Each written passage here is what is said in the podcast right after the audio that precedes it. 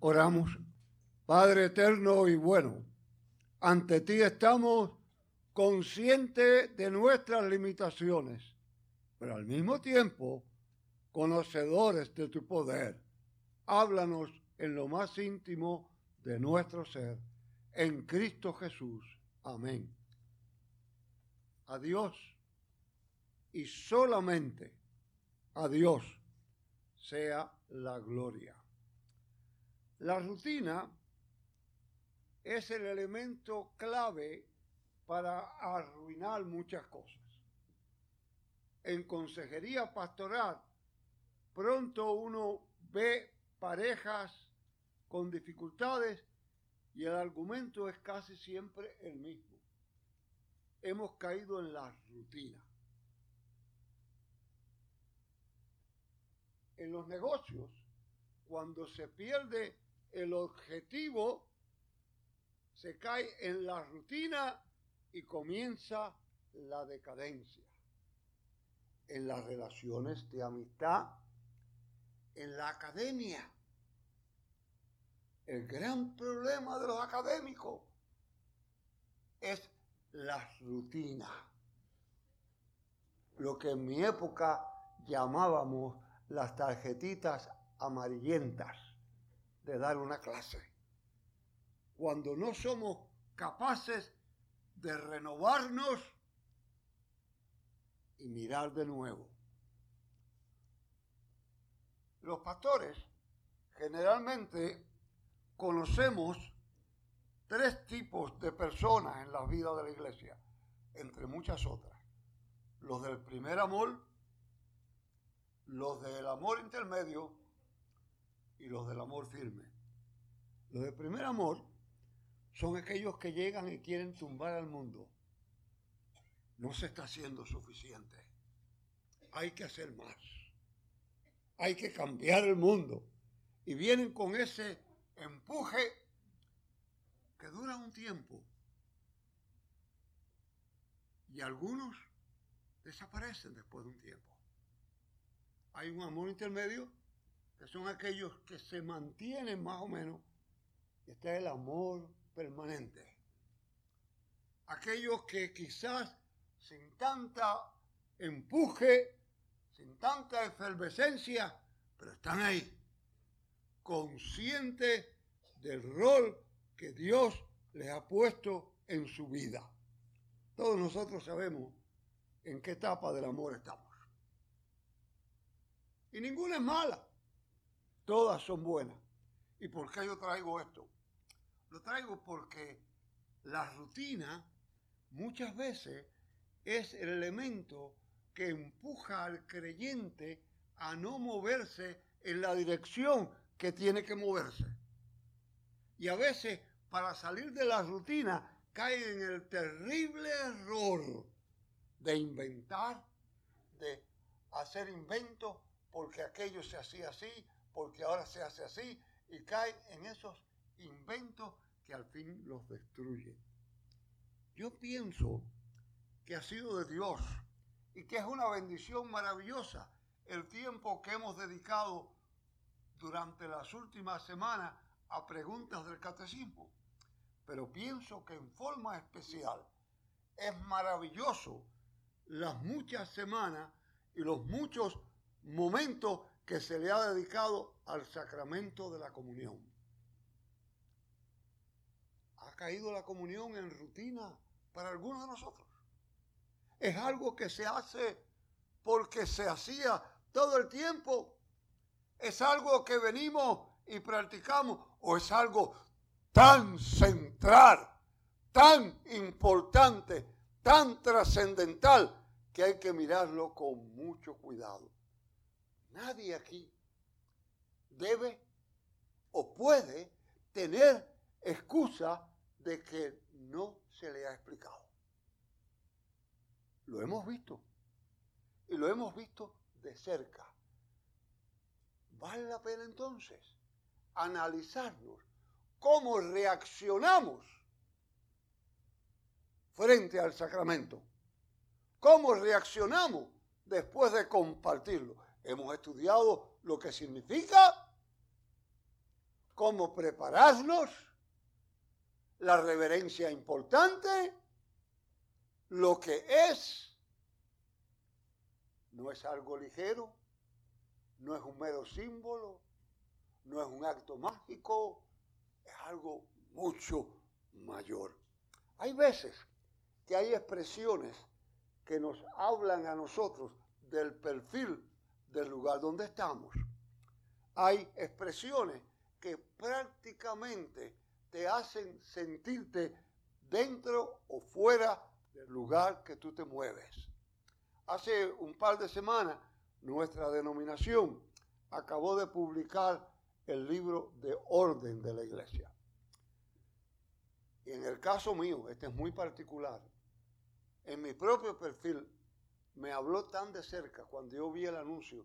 Los que me conocen de cerca saben que yo he tenido una lucha eterna con el lugar que le corresponde al libro de orden en la vida de la iglesia y sentí y recibí muchas heridas al ver que para algunos lo ponían por encima, al igual que se expresaba con tanta tranquilidad una iglesia reformada, siempre reformada, y se les olvidaba el apellido.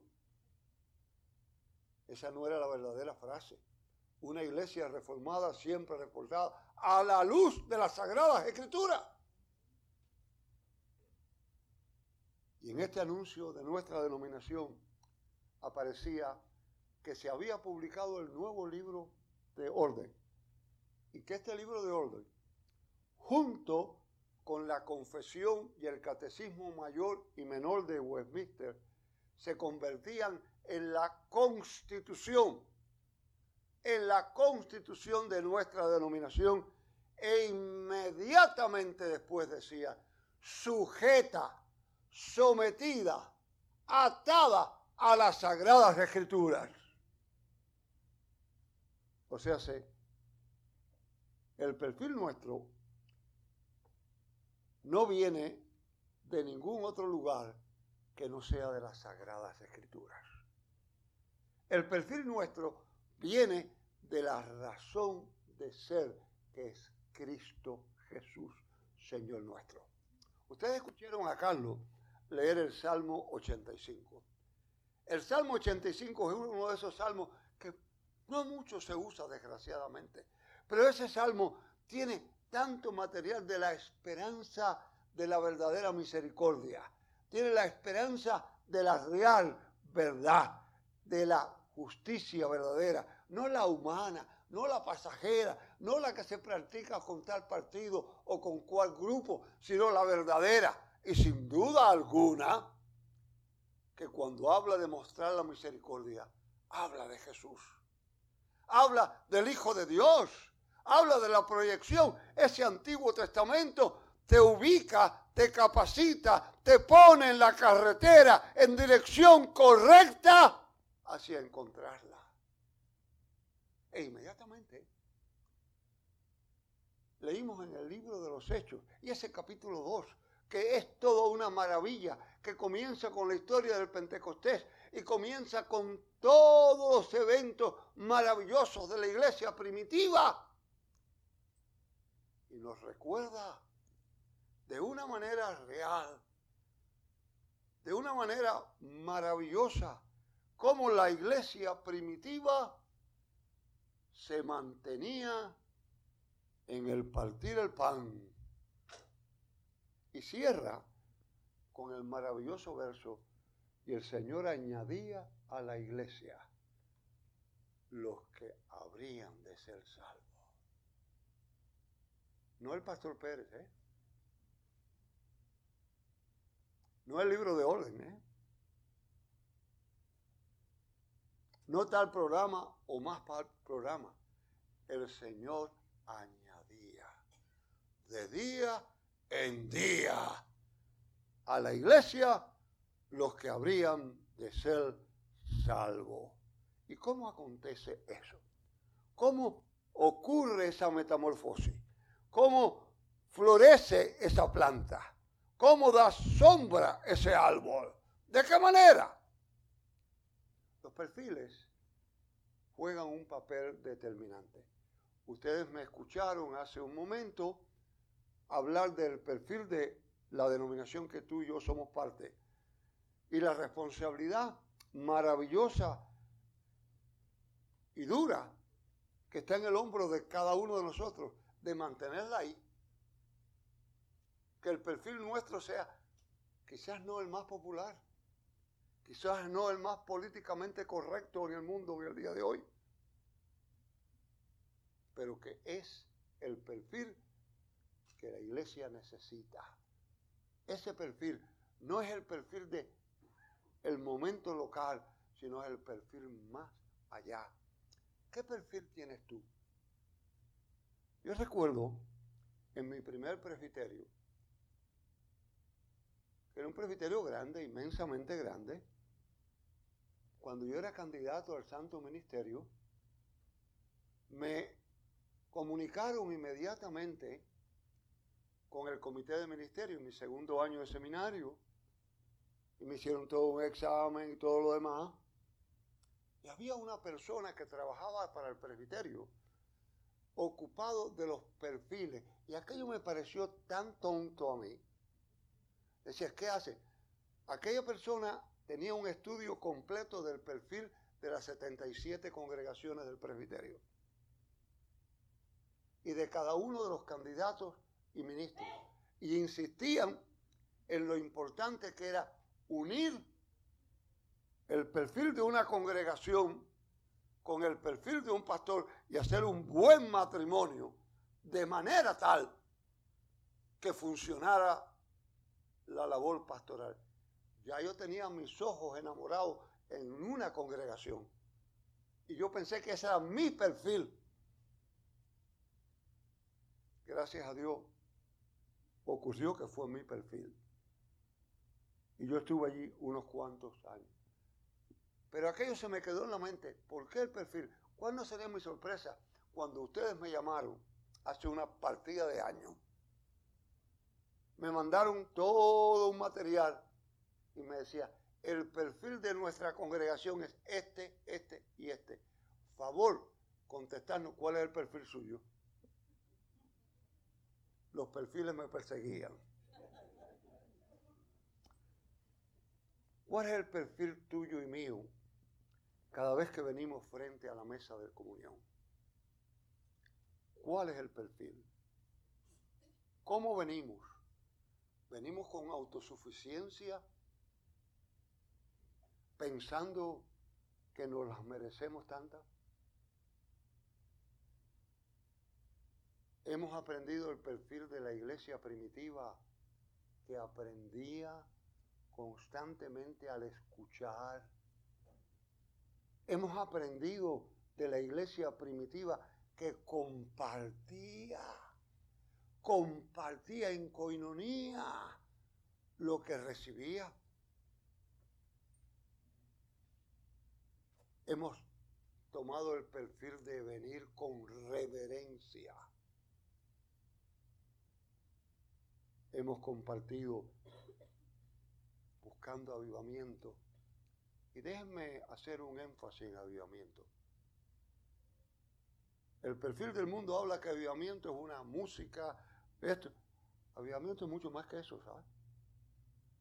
Avivamiento es una vida consagrada, gozosa, feliz, entregada, una vida que sirve, una vida con compromiso, una vida que ha perdido el temor porque ha confiado, una vida que se entrega totalmente.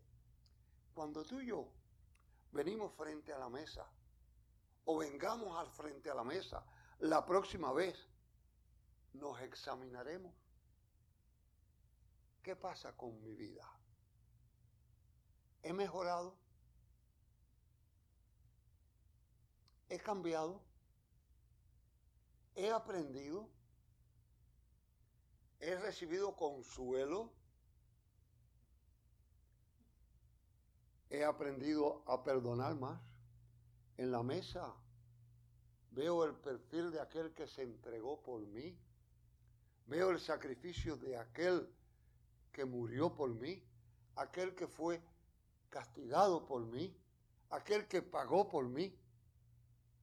¿He aprendido?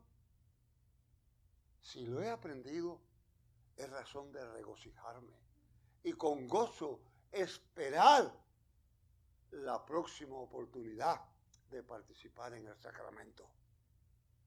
Si mi vida no ha cambiado, si no ha habido cambio y he estado en la rutina de pasar por pasar, es momento de analizar mi preparación. Es momento de analizarme íntimamente. Es momento de crecer en la fe. ¿Qué significa? ¿Sabe que en una región de la India los misioneros encontraron una expresión del perfil de esa nación? De los cristianos que se convertían, los indios que se convertían, hablaban de Cristo como misonga. Jesús es misonga. ¿Y qué quería decir esa gente con eso? ¿Qué estaban diciendo con que Jesús es misonga? Lo investigaron y era muy fácil. En la India la transportación es a pie en su mayoría de los campos. Y cargan en su cabeza unos bultos inmensos para mover cosas de un lugar a otro. Y se han construido cada cierta cantidad de kilómetros unas terrazas o unas bases donde pueden descansar, donde pueden quitarse la carga y pueden descansar. Y a esos lugares se le llama misonga.